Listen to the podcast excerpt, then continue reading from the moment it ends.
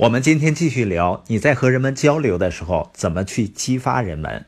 前面提到了激发方程式，激发呢是等于人们知道什么，加上他们看到什么，加上他们感受到什么。我们来看一下，人们需要看到什么？你有没有这样听演讲的经历啊？就是一个人上台时间不长，你就已经准备好不听了。就把你心里的开关呢给关掉了，那你是凭什么来做出这个判断呢？做出这个决定呢？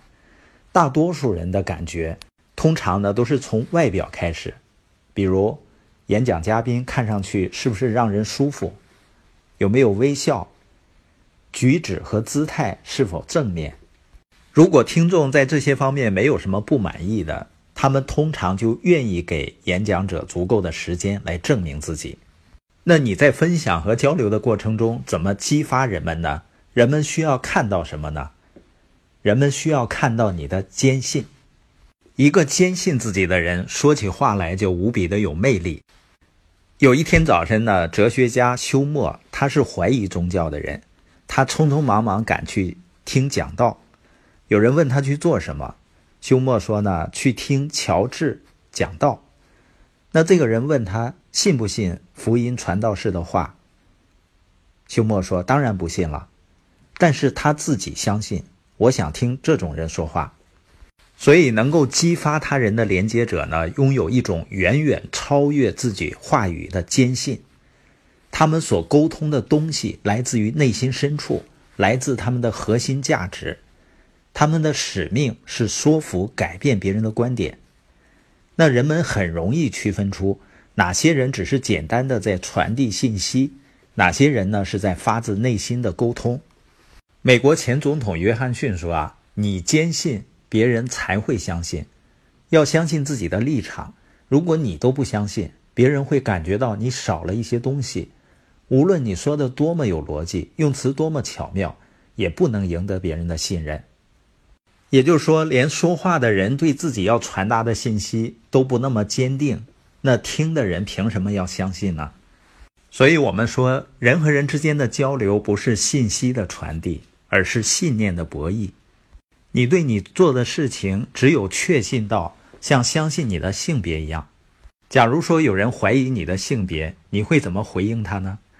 你会斩钉截铁的，会毫不迟疑的去回答他。而不是呢？别人一怀疑，你自己心里也没有底了。当人们对自己做的事情没有信念的时候，他就很容易受那些怀疑论者的影响。但是你可以选择呀，你可以选择受什么样的人的影响。另外一点，要想激发人们呢，人们需要看到你的可信度，因为人们相信你的时候，他们就会听你说话，就会乐于接受你的激发。那一个人的可信度究竟来自于哪儿呢？是不是都来自于他说的话呢？不是的，还要来自于他的行动。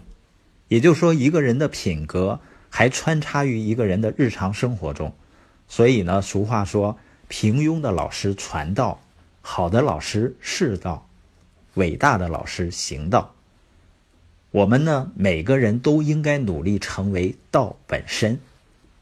也就是说，我们要成为我们说的内容的践行者。我看过《甘地传》，那是一部非常激励人心的电影。他的激励不仅仅来自于甘地的话语，更来自于他的行为。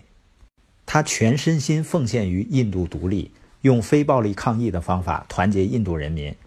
在整个的过程中，他是一个身体力行的人。今天播音的重点呢，就是我们在交流的过程中，要想激发人们，需要人们看到。你的坚信和你的可信度。